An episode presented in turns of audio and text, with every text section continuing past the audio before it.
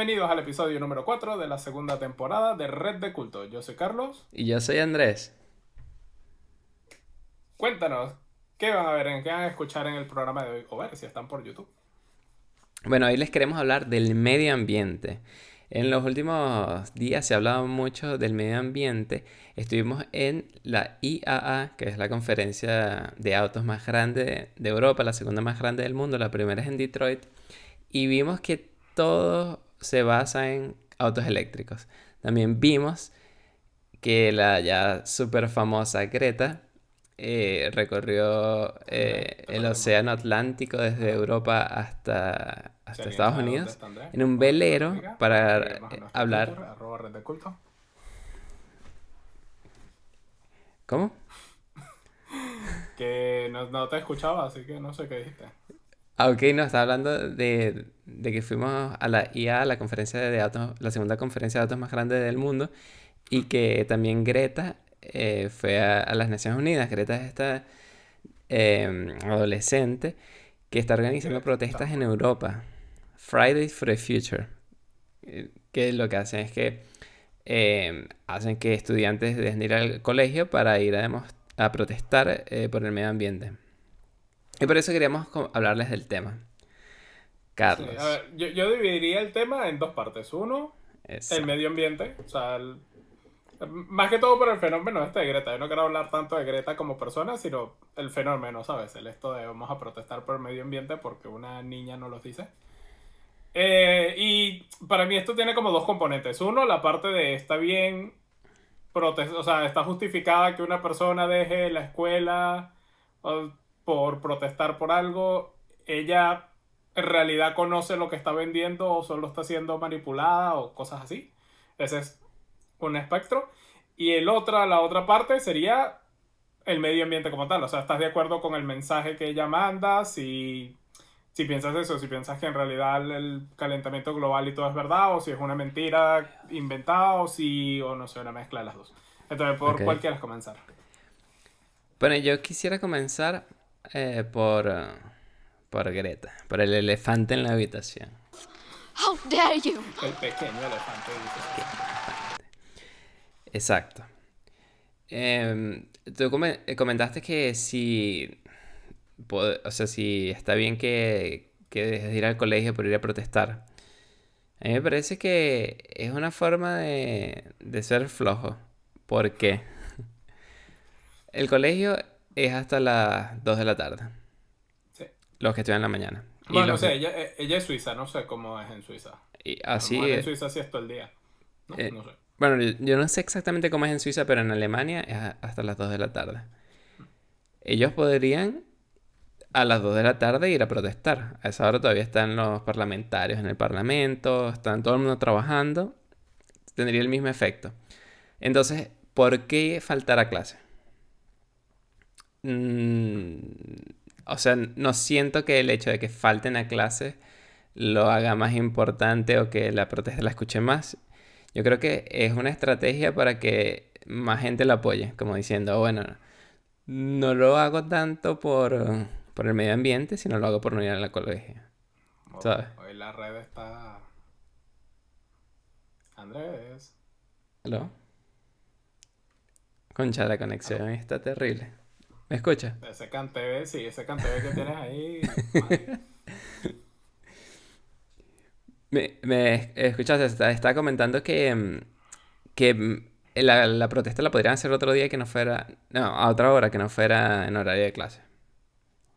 Y podría tener el mismo efecto en, en, las personas a las que le están dirigiendo la protesta, pero ya tendría menos, menos impacto a nivel estudiantil porque la idea es faltar a clase.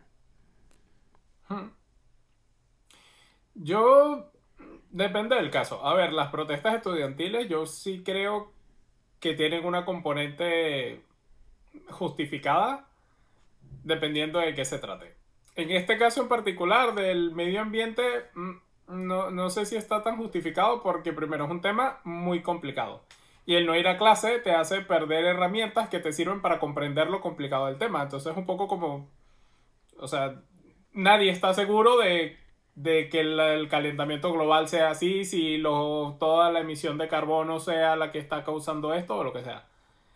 Y entonces es un poco como, ok, yo como yo me lo creo, antes de ir a la escuela, leer o lo que sea, y enterarme que a lo mejor no es verdad, pues yo voy a salir a protestar. Y es un poco creo que de lo que se están valiendo las personas que están detrás de Greta, porque obviamente detrás de Greta hay pues personas o corporaciones y demás que tienen intereses en defender estos temas. Y, y, del otro lado también hay intereses, o sea que esto no es que un lado es bueno y uno es malo, no, cada uno defiende lo que, lo que quiere o lo que le conviene para el negocio. Pero entonces las personas que están interesadas en este discurso de Greta se buscan escudar en eso, en decir, mira, esto está súper mal, está tan mal que los niños están faltando a las escuelas porque el planeta se está muriendo, que no podemos más. ¿Sabes? Y, y entonces lo que quieren es buscar y decir, si tú estás en contra, entonces estás en contra de que los niños vayan a las escuelas, estás en contra, como ella, la, la frase esta de que ahora es un meme de, de me quitaste los sueños y las ilusiones, entonces cuando si dices algo en contra es como, ah, le estás quitando los sueños y las ilusiones a los niños. O sea, es, es toda esta matriz propagandística y tal, que yo creo que en este caso no está justificada. Casos en los que estaría justificado, mm, no sé, una guerra o algo así, o sea, coño, si estás en medio de una guerra y tal y vas a salir a protestar para que cese la guerra o lo que sea, o están a punto de ir a una guerra y tú quieres detenerlo, ahí sí justifico que faltes a la escuela. Porque es algo como mm, más seguro, ¿sabes? Claro, y. O sea, lo que yo veo es que si hicieran la protesta a las 2 de la tarde, podrías encontrar a todos los políticos en el parlamento. Podrías hacer todo lo que quieras hacer sin faltar a clase. Pero está bien, ellos faltan a clase. Lo, el otro punto que veo es que es un discurso... O, realmente haciendo algo por el medio ambiente, por lo menos una forma de protesta que a mí me gustaría ver sería, bueno, vamos a ir, vamos a recoger plásticos. Recogemos plásticos, los metemos todos en una bolsa de plástica perfecta para, para reciclarla y en vez de mandarlo al punto de reciclaje se la dejamos al alcalde en la puerta. Exactamente. Estás haciendo algo, estás limpiando las calles, estás apoyando el reciclaje y ahora si el alcalde toma la bolsa y la tira para otro lado, puedes grabarlo y decir, ves, el, alcalde es un mamacuevo que no quiere que no quiere reciclar. Por ejemplo. Pero es hacer algo, esto es muy, va, yo falto a clase, me siento aquí, sí, ven, el planeta, nos morimos, yay. Exacto. Y, y no están, o sea, por ejemplo, sembrar árboles. ¿Cuántas de esas personas que se están quejando porque el Amazonas se incendia están sembrando árboles en su comunidad? Mm, casi que ninguna. Pues yo creo esto, yo creo que si llegamos al 1% es demasiado. Bueno, y lo otro es que el discurso no es algo técnico, no, nos estamos basando en hechos reales, sino son hechos emocionales. De hecho, ella dijo que eh, si continuamos así, el mundo se va a acabar en ocho años. Hmm. Entonces, si dejamos la parte racional y nos dejamos llevar solamente por las emociones, las decisiones que tomemos mm, no van a tener sentido. Y entonces eso es lo que a mí me parece que, que mucha gente se está dejando arrastrar y, y se están yendo por lo que tú dices. Ah, no, eh, es una niña, no te metas con ella. O eh, porque, no sé, por, porque es una estudiante, entonces no, tenemos que escucharla porque es una estudiante. Y se van a, la parte emocional, pero no a la, a la parte de los hechos. Muchas personas dicen, no importa que Greta lo diga como lo diga o que ella sea quien sea, su mensaje es súper importante. Ajá, pero entonces cuando ves el mensaje que dice es, ya el mundo se va a acabar, el apocalipsis, no hay tiempo, y dices, ajá, pero ¿esto es verdad o en verdad eh, son exageraciones de una persona que no conoce todos los datos ni la realidad? Y entonces allí es cuando entras en lo que tú estás diciendo, la polarización y es al final como una batalla de ultras en un estadio de fútbol donde cada uno defiende su equipo sin razones lógicas, sino solamente por ser fanático. O sea, estoy en contra porque es un fanatismo estar en contra, estoy a favor por ser fanático y estar a favor.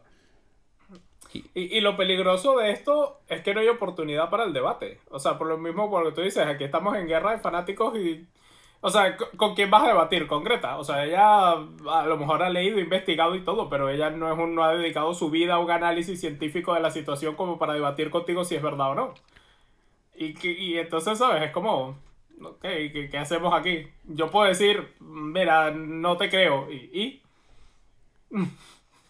¿sabes? No, no da paso al debate. Exactamente. Y, no sé, me gustaría que, o sea, me hubiera gustado más que en vez de ser, o sea, que si Greta pudo haber dicho algo, que pudo haber, este, pudo haber hecho las protestas que quisiera, pero eso, primero, cambiar algo, o sea, no, no solo llegar y protestar y ya, o proponer algo, y segundo, dar paso a debate, no solo ir y quejarte de todo y decidir, pues yo soy una niña de 16 años, vamos, revírame a ver qué sabes. Es que, no sé si te has dado cuenta, pero eh, todas las opiniones contrarias a lo que dice Greta eh, son descartadas.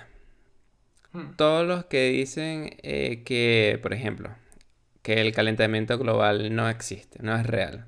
En el sentido de que el, clima cambia sí o sí. O sea, el planeta siempre está en constante movimiento, el clima va a cambiar, estén los humanos o no.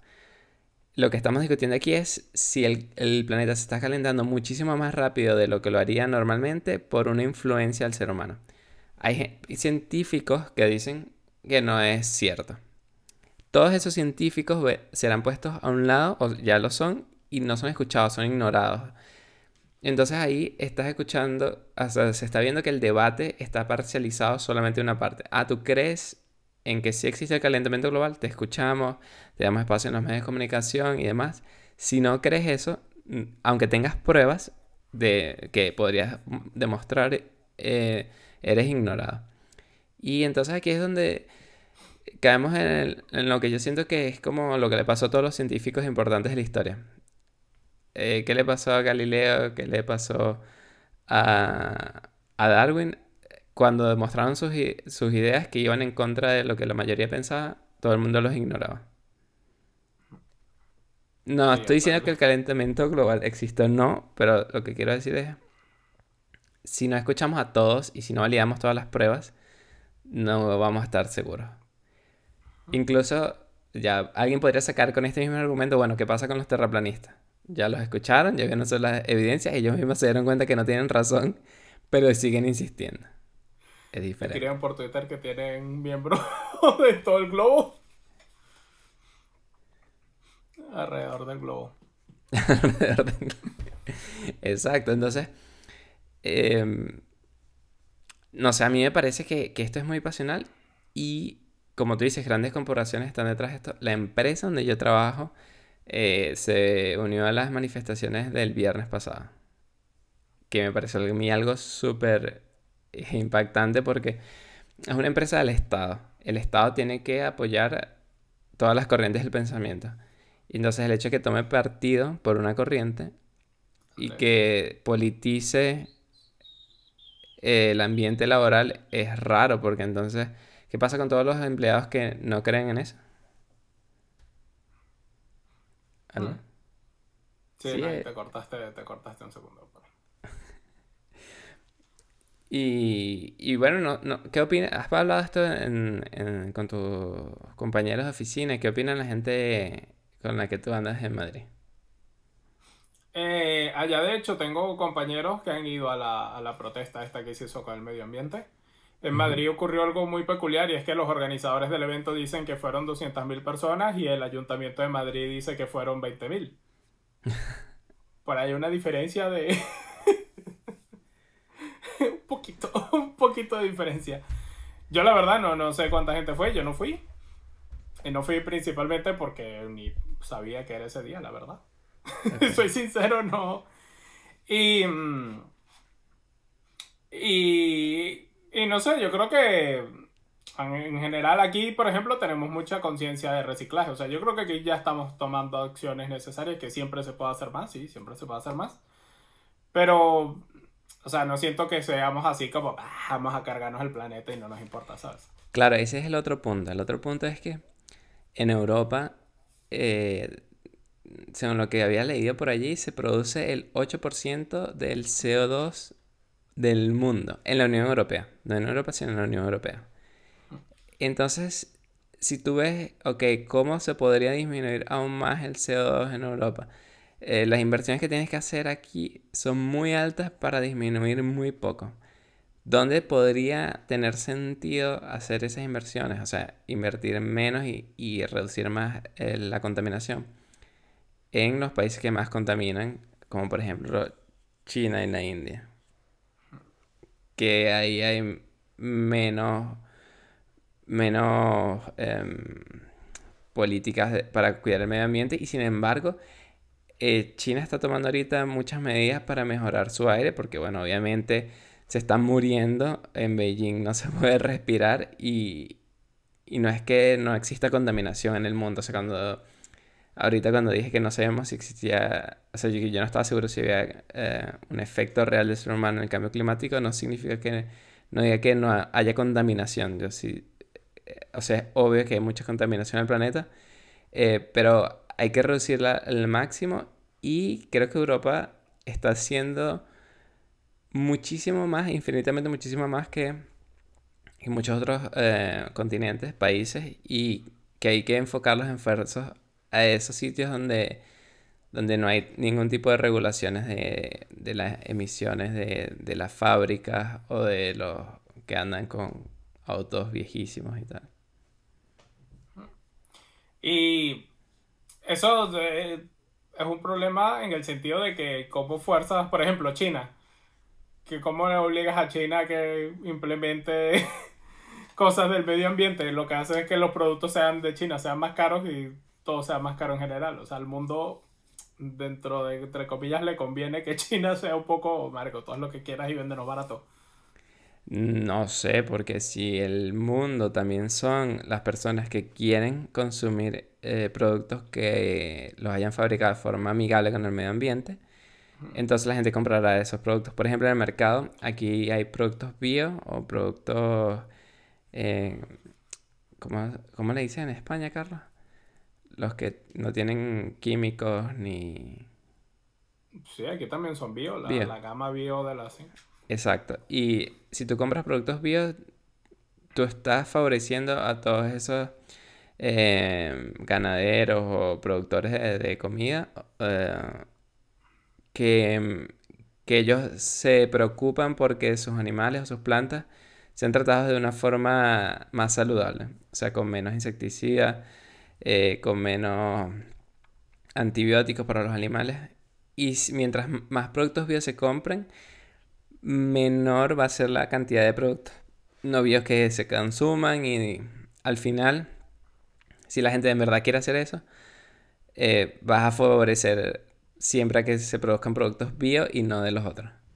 O sea que si el consumidor lo quiere, lo puede hacer. Lo que yo no sé es si lo que dice Greta es lo que ella hace. Y, no, no, no me refiero a Greta, a cualquiera en general. O sea, por ejemplo, si a ti te dice, mira, eh, puedes comprarte, no sé, un teléfono, digamos, bio que como los iPhones, que no utilizan productos químicos nocivos, eh, que son 100% reciclables y demás. ¿Lo harías o dirías, no, prefiero comprarme un Huawei porque es más barato? Y es un poco mejor. Mm, depende de la relación precio-calidad. O sea, yo no voy a justificar comprar un teléfono de 1000 euros en vez de uno de 200 solo porque solo porque viene con materiales reciclados. No, pero 450 contra 250. Y es el mismo rendimiento, o sea, como que la misma cámara. Sí, eso es el mismo, exactamente el mismo, teléfono. solo que pagas 200 euros para hacerlo con materiales reciclados, no dañar el medio ambiente y demás, ¿no? Sí. Yo me cuesta, ¿eh? Sinceramente. El, ¿Tú lo harías? El barato. O sea, yo creo que yo me compraría el barato. O sea, a ser 100% sincero aquí con nuestra audiencia, yo me compraría el barato. Y ya la gente empieza ahí a escribir en Twitter, a afilar las hachas ahí. Carlos, no, pero... que contamina, que quiere cargarse el mundo. Yo también me compraría el barato. Y es normal que lo hagamos porque nosotros obviamente no somos millonarios si no estaremos haciendo un podcast. Pero esperamos serlo. Pero esperamos hacerlo, estamos trabajando en ello. Pero si nuestro nivel de ingreso fuera muy alto, compraríamos el más caro. Porque ya no nos importaría tanto el precio. Ah, bueno, claro.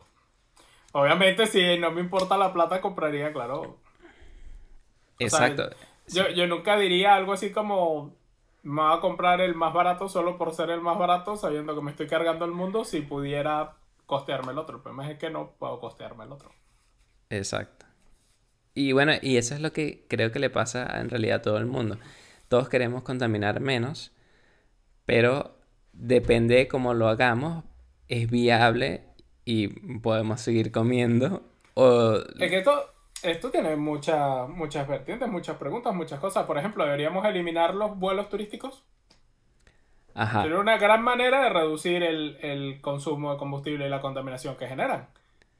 Pero por otro lado, está demostrado que la gente que viaja, primero, aporta más al país, son más cultos. Gente más culta toma mejores decisiones y puede ayudar a resolver el problema del, calentamiento global sin necesidad de evitar los vuelos turísticos. Entonces, esas son cosas así.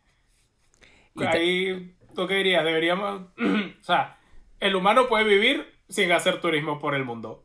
Está demostradísimo. Sí, claro. Que no es una necesidad vital, no es comer ni tener techo.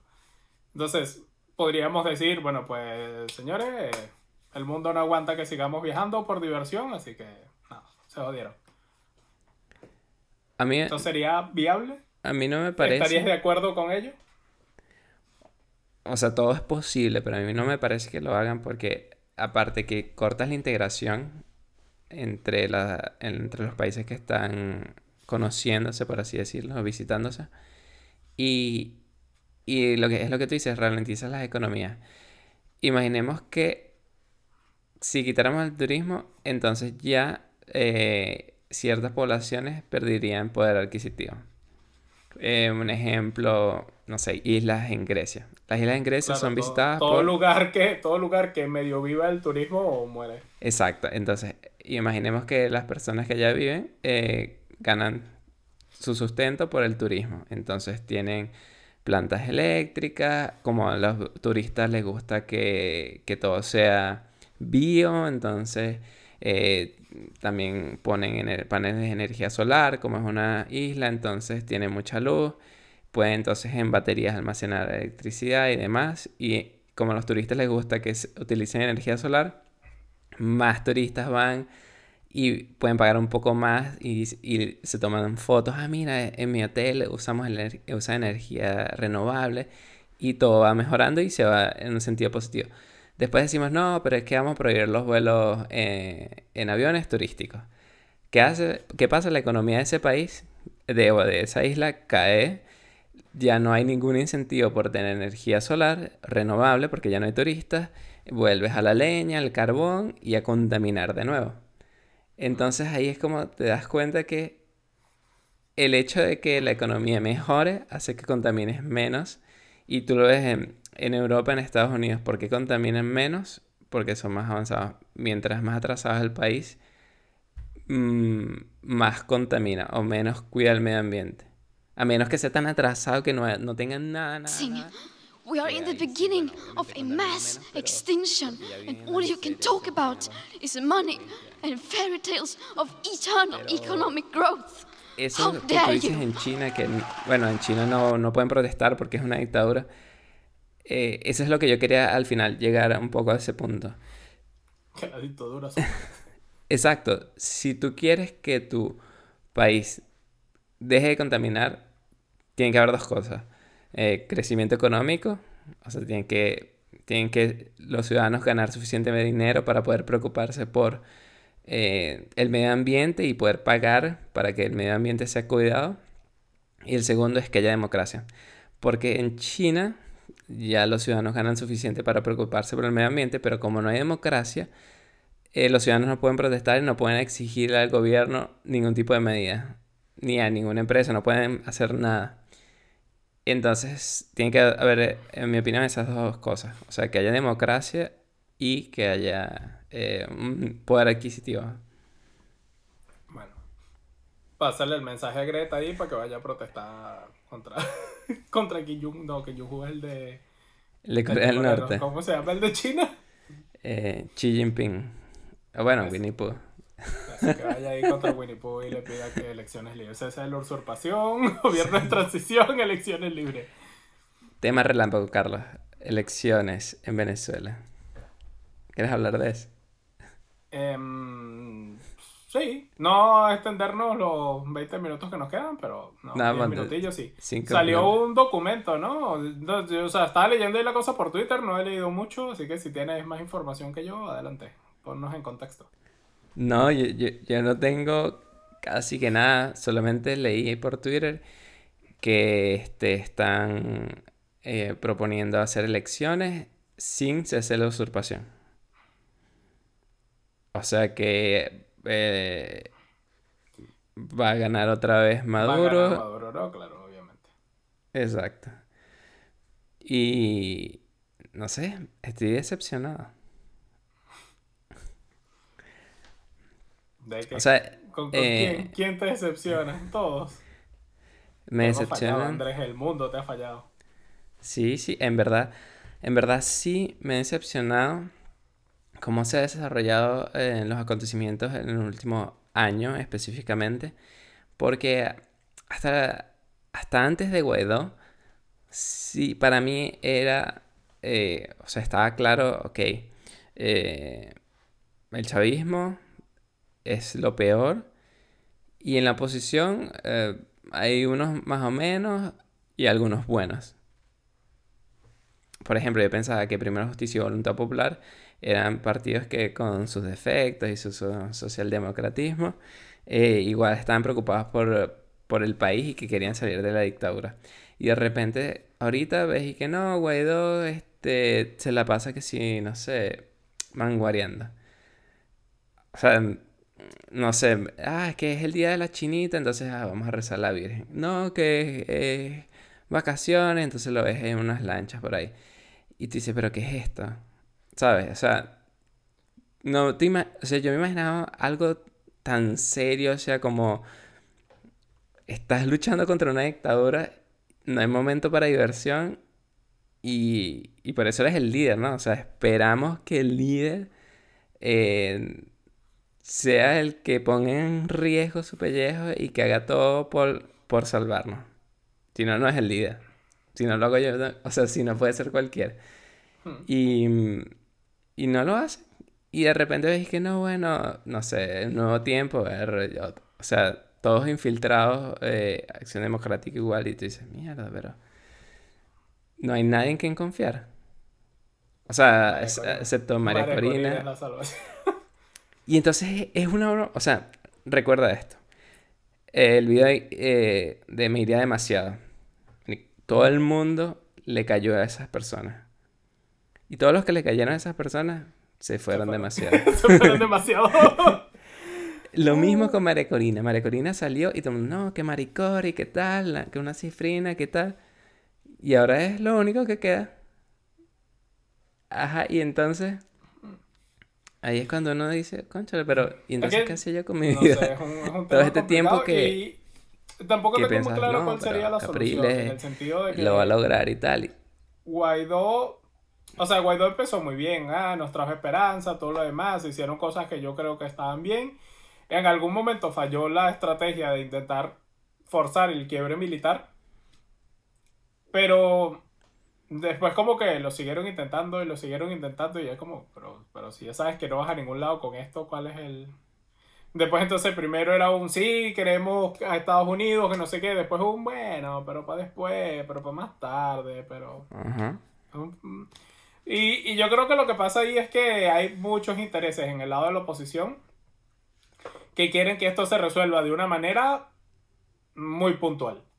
Y cuando no es esa manera muy puntual, echan todo para atrás. Que es lo que dicen algunos, que eso que casi que toda la oposición eh, representa los intereses de los bolichicos. Hmm. Y que los bolichicos lo que quieren es una cohabitación. Ah, bueno, está bien. Cambiemos un poco para que se sienta que haya un cambio. Pero a mí no me toques nada de, mi, de los reales que me robé y que yo pueda seguir aquí en el poder. Y Maduro siga robando y todos los demás. O sea, es como que, ¿sabes? Tipo 2015. Que ahí, bueno, cuatro gobernadores son de oposición, diez alcaldes y ya pero todo se mantiene igual. Y es así como que, mierda.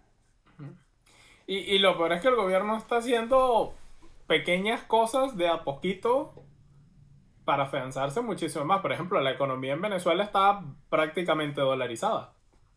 Que era algo que lo hablabas hace dos años y te decían, no, ah, por Dios, ¿cómo ser posible que vayan a liberar el cambio y vayamos a usar dólares? Y ahí estamos. O sea, tu poder adquisitivo no es suficiente como para justificar que la, la economía esté dolarizada, pero lo está.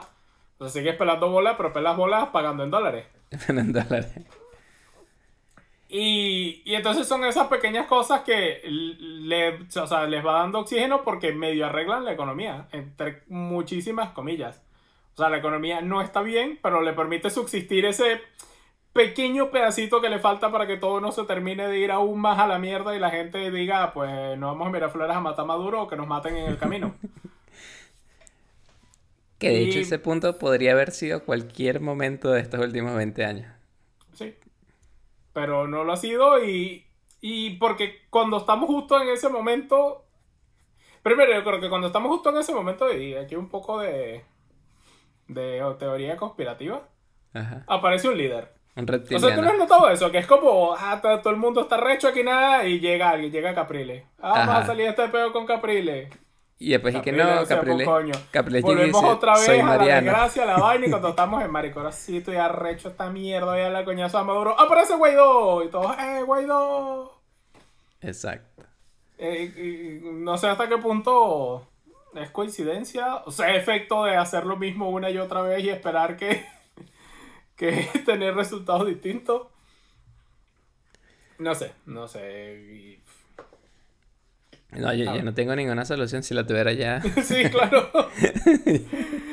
Ni yo tampoco. o sea, no sé. Yo diría que la solución. No, o sea, no sé. Mi solución es solución. Y es lo que dije: que todo el mundo vaya en banda ahí a darle tiros a Maduro y que muera en el proceso. Pero entiendo que eso no, no es algo realista. o sea. O sea, como yo personalmente no voy a ir a hacerlo. Hmm. Este. obviamente, obviamente agarra todo Andrés, que tiene que ir a. Y que no es tan fácil tampoco, o sea, tampoco es seguro, tampoco, o sea, ni que toda Caracas llegue y se reúne y vaya y a darle coñazos a Maduro es garantía de nada. Exacto. O sea, que tampoco es que es como, ah, esta siempre ha sido la solución y nunca lo hemos... Exacto. Tampoco. ¿Sabes qué? Vi ayer, esto puede parecer totalmente fuera de contexto, pero vi ayer eh, Batman, The Return of the Night. Algo así. Es la... mezclando ahí el nombre de todas las películas de Batman. no, se llama así. Batman, Dark Knight, no sé cuál, pero la animada, la de Nolan. De Nolan, la última. The Rise of the Dark Knight. Exacto. The Dark Knight Rise. The Dark Knight Rise. Ajá. Y dije, guau, aquí muestran. Aquí muestran la solución. y Robin. no, pero mira, si te fijas, ¿qué pasa en la película? En la película llegó el malo. Agar tomó la ciudad. Tomó la ciudad, voló los puentes, dijo, tengo una bomba, nadie entra a la ciudad. Dentro de la ciudad, este, liberó a todos los presos, lo que hizo el chavismo, soltar a todos los pranes, todos los, todas las bandas, o sea, volvió todo un caos. Las bandas, los criminales no le respondían a él directamente porque él tenía su propio, como que su propio ejército, pero estaban ahí. Y a la policía la tenía encerrada. ¿Cómo hicieron para, para sacarlos? Eh, tuvieron que traer ayuda de afuera y tuvo que llegar. Eh, tuvo que llegar Batman. Batman. Solución para Venezuela, que llegue Batman. Exacto, la solución para Venezuela es literalmente que llegue Batman. Y, y lo que yo pensé fue, bueno, pero aunque mucha gente, no, no sé si mucha gente, en verdad, yo, en mi opinión, la mayoría piensa así, eh, que la solución en verdad es que un ejército externo saque al chavismo de Venezuela. Me encanta. Porque desde dentro no veo una forma real. La solución es tic, tic, tic. ¿Por qué? ¿Qué pasa? ¿Se cayó la señal? Eh, sí, dijiste la solución y se cayó la llamada. No, no, la que la solución es, una intervención extranjera. Sí. Pero. Estoy de acuerdo, pero. Pero, ¿por qué alguien daría el pellejo por Venezuela? Si los representantes dicen que no quieren eso. O sea, los, los representantes son los políticos y ellos dicen, no, no queremos eso. Y entonces es cuando dices, what the fuck. Lo que ellos quieren elecciones con Maduro. Ah, ok. Ah, ok. Eh, lo de por qué darían el pellejo por algo, yo creo que Perú es un claro ejemplo de por qué a veces te conviene que tus vecinos estén bien. O sea, ahora tienes una crisis ahí social y política en tus manos, gracias a que hay una gigantesca inmigración venezolana y porque hay una gigantesca inmigración venezolana, pues cuando estaba Chávez todos éramos amiguitos. Entonces decíamos, va, ese hecho es pana. A ver, ahora que te estás comiendo la mierda. No disfrutar. Hmm. Entonces, eso, por lo menos yo espero que esto haya servido al mundo en general. De, en una, una situación tan globalizada como lo estamos ahora, Marico, tienes que intentar que el resto del mundo esté bien. Fuera de tiranía, fuera de todo democrático y lo más legal posible. Y que critican demasiado a Estados Unidos por eso. No, que, es que se la pasa eh, interviniendo en todos los países y demás. Estados Unidos para mí es el más consecuente que ha intervenido para intentar que el mundo esté bien. Me parece a mí, en mi opinión.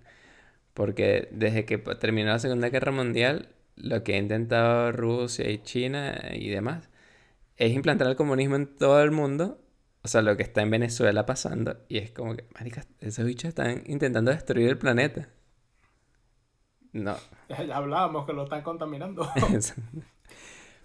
bueno, claro. no sé, porque Trump tampoco firmó los acuerdos de contra la reducción de, de a favor de la reducción de las emisiones de carbono. O sea que se, se podría llegar a decir que Trump tampoco está a favor de, de salvar el planeta.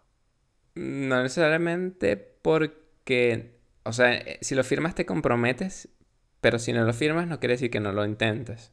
Solo quiere decir que no voy a, decir lo voy a hacer porque sí. Porque lo que van a hacer muchos países es que lo firman y no lo hacen. Tú puedes decir, bueno, él no lo firma, pero lo intenta. Es una forma de ver. pero... no razón para no firmarlo, pero y para cerrar el tema de Venezuela, predicción. Nos traemos aquí, 2 de octubre de 2019. ¿Cuándo crees que vuelva a Venezuela la democracia? Un año, no, no fecha exacta, sino un año exacto. 2024. 2024, ok. Se revisará este podcast en el 2024 a ver qué pasó.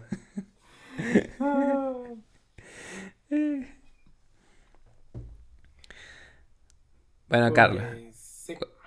¿cuál, es, ¿Cuál era otro punto que teníamos para hoy? Eh, pues no mucho. Fui a Barcelona. Me gustó. Ajá. Es como Madrid, pero con playa. En este momento todos los madrileños me quieren matar. Más o menos.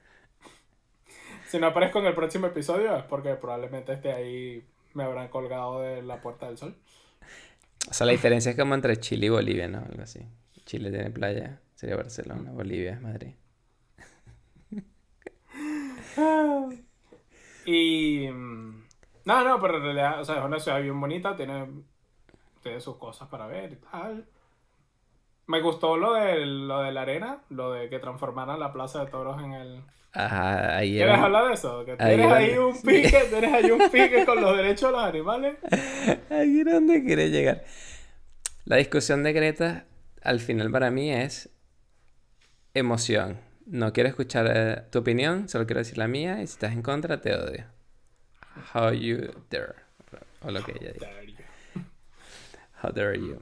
Em, eh, estuvimos hablando sobre, sobre los derechos de los animales y cuando comenzó la discusión yo, hice una pregunta en total ignorancia. ¿Los animales tienen derecho?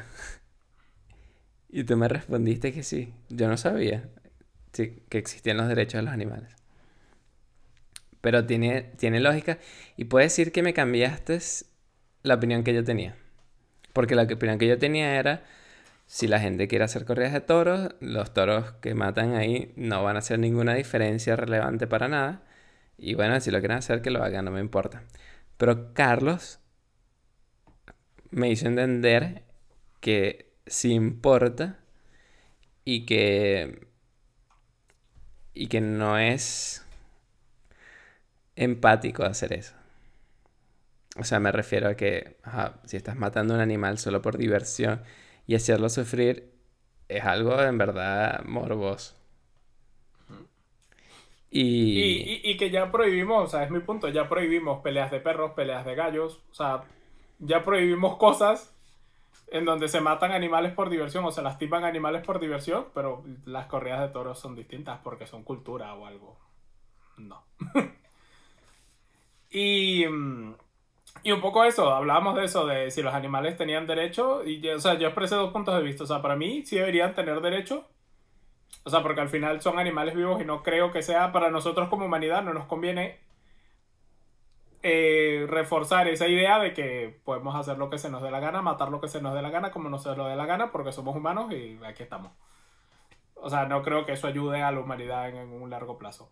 Pero si no lo quieres ver como que los animales tienen derecho, puedes verlo como un deber de las personas, que, fue lo que yo te dije de, ok, si no quieres decir que los animales tienen derecho a, a morir, o sea, porque yo como carne, por ejemplo, decir, no va a salir aquí que soy el vegano que no mata animales. Pero a pesar de que debería asegurarme, me parece que deberían estar las, las empresas que producen alimentos, deberían estar obligados por ley a tratar bien a los animales y a matarlos de la manera más rápida e indolora posible.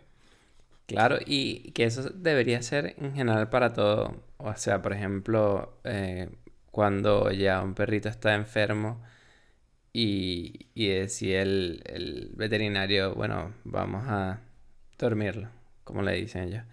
Eh, lo hacen de la manera más eh, o menos dolorosa posible, más rápida posible.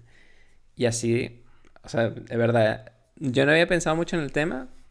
No veo corridas de toros ni nada, pero porque no, nunca me ha llamado la atención. Pero sí, claro, tiene, tiene mucha razón en eso. Y, pero ahí caemos en algo, eh, un tema complicado, que es el multiculturalismo o como le dicen aquí, multiculti. ¿Qué tanto estamos dispuestos a aceptar la cultura de los demás? Porque imaginemos que, bueno, nosotros decimos, no, pero es que eh, eh, nosotros decidimos que eso no se debe hacer. Ajá, pero ¿qué pasa si en la cultura de, no sé, la cultura de cualquier otro país es tradición comer cochino en diciembre y el cochino, este, lo que hacen es que lo cuelgan y lo dejan desangrarse vivo y cuando, y cuando ya no tiene sangre es que, no sé, lo cocinan. O sea, es una forma súper macabra, porque así, imaginemos que así la carne sabe mejor. Eh, y esa es su cultura y su tradición. Deberíamos prohibir también esas cosas entonces. Pero entonces estamos prohibiendo la cultura de los demás. Bueno, la cultura no es algo estático. O sea, va cambiando. Sí. Y cada día tendemos más a una cultura universal, si se quiere. O sea, de hecho, por lo hablábamos en el, en, el trabajo en estos días. Y es que aquí se celebra Reyes, es, cuando se les da el regalo a los niños, el, como si fuera el 25 de diciembre en Venezuela. Pero claro, tienes las películas, tienes la internet, tienes todo, ya eso, ya viajas a países donde es el 25 y, y se está empezando a darle a los niños el regalo grande el 25 de diciembre y en Reyes darle algo más pequeño. En un tiempo futuro los Reyes van a dejar de existir. De hecho, yo cuando era niño, a mí en Reyes me regalaban un chocolate o algo, o sea, un A mí también. Y ya, ya no se hace. Ya en Venezuela creo que nadie... nadie regala nada en Reyes. Sí. Lo que pasa es que yo, no, o sea, yo no conozco a nadie que mantenga esa tradición, o sea, nuevos padres en Venezuela que mantengan esa tradición. Bueno, mi hermano es que es nueva. Pues. Y mm, entonces eso, yo creo que todas esas cosas que a nivel global las consideramos como que no deberían ser parte de nuestra cultura, van a ir desapareciendo con el tiempo. No, históricamente llegar y prohibirlo, así decir, mira, te lo voy a prohibir porque me da la gana, es mil veces peor que simplemente dejarlas morir por. porque la gente se canse de ellas. O sea que estás de acuerdo con dejar morir las corridas de toro. Sí. No prohibirlas. No, o sea, por ejemplo, a mí me parece que lo que hicieron en Barcelona es un gran paso adelante. Y si más personas, si más. si más provincias comienzan a hacerlo, se van a ir extinguiendo las correas de toros simplemente porque no hay lugar donde hacerlas. Cada vez será más difícil, al ser más difícil habrá menos gente interesada y al haber menos gente interesada será menos negocio, irán desapareciendo por cuenta propia. ¿Pero de quién era esa arena? ¿Del Estado o de un privado? No, no sé, ya, ya tendría que investigar la historia. Ah. Y, pero eso, o sea, que, que yo, o sea, yo estoy a favor de transformar las plazas en, en algo en vez de llegar y decir de una se prohíben las corridas de toros. Porque eso va a ser peor, va a traer más choque, va a generar más gente fanática de a mí no me quitan mis toros y demás y, y después terminamos con independentismo y cosas así. El independentismo lo hablamos en otro, en Sí, porque ya, ya no nos queda tiempo. Ya solo nos queda tiempo para decirles que si les gustó ese programa, suscríbanse a YouTube, síganos en Spotify, en Podcast, en iVoox, en, Spotify. en Pornhub, en Blacker.com, en la porno de Andrés, en todos. Y Carlos nos dirá en el siguiente episodio, véanlo, eh, si él está a favor o en contra del independentismo en general en España. No se lo pierdan. Sí, y en el siguiente episodio después de ese ya hablaré de Venezuela porque me habrán votado. Sin importar que la voy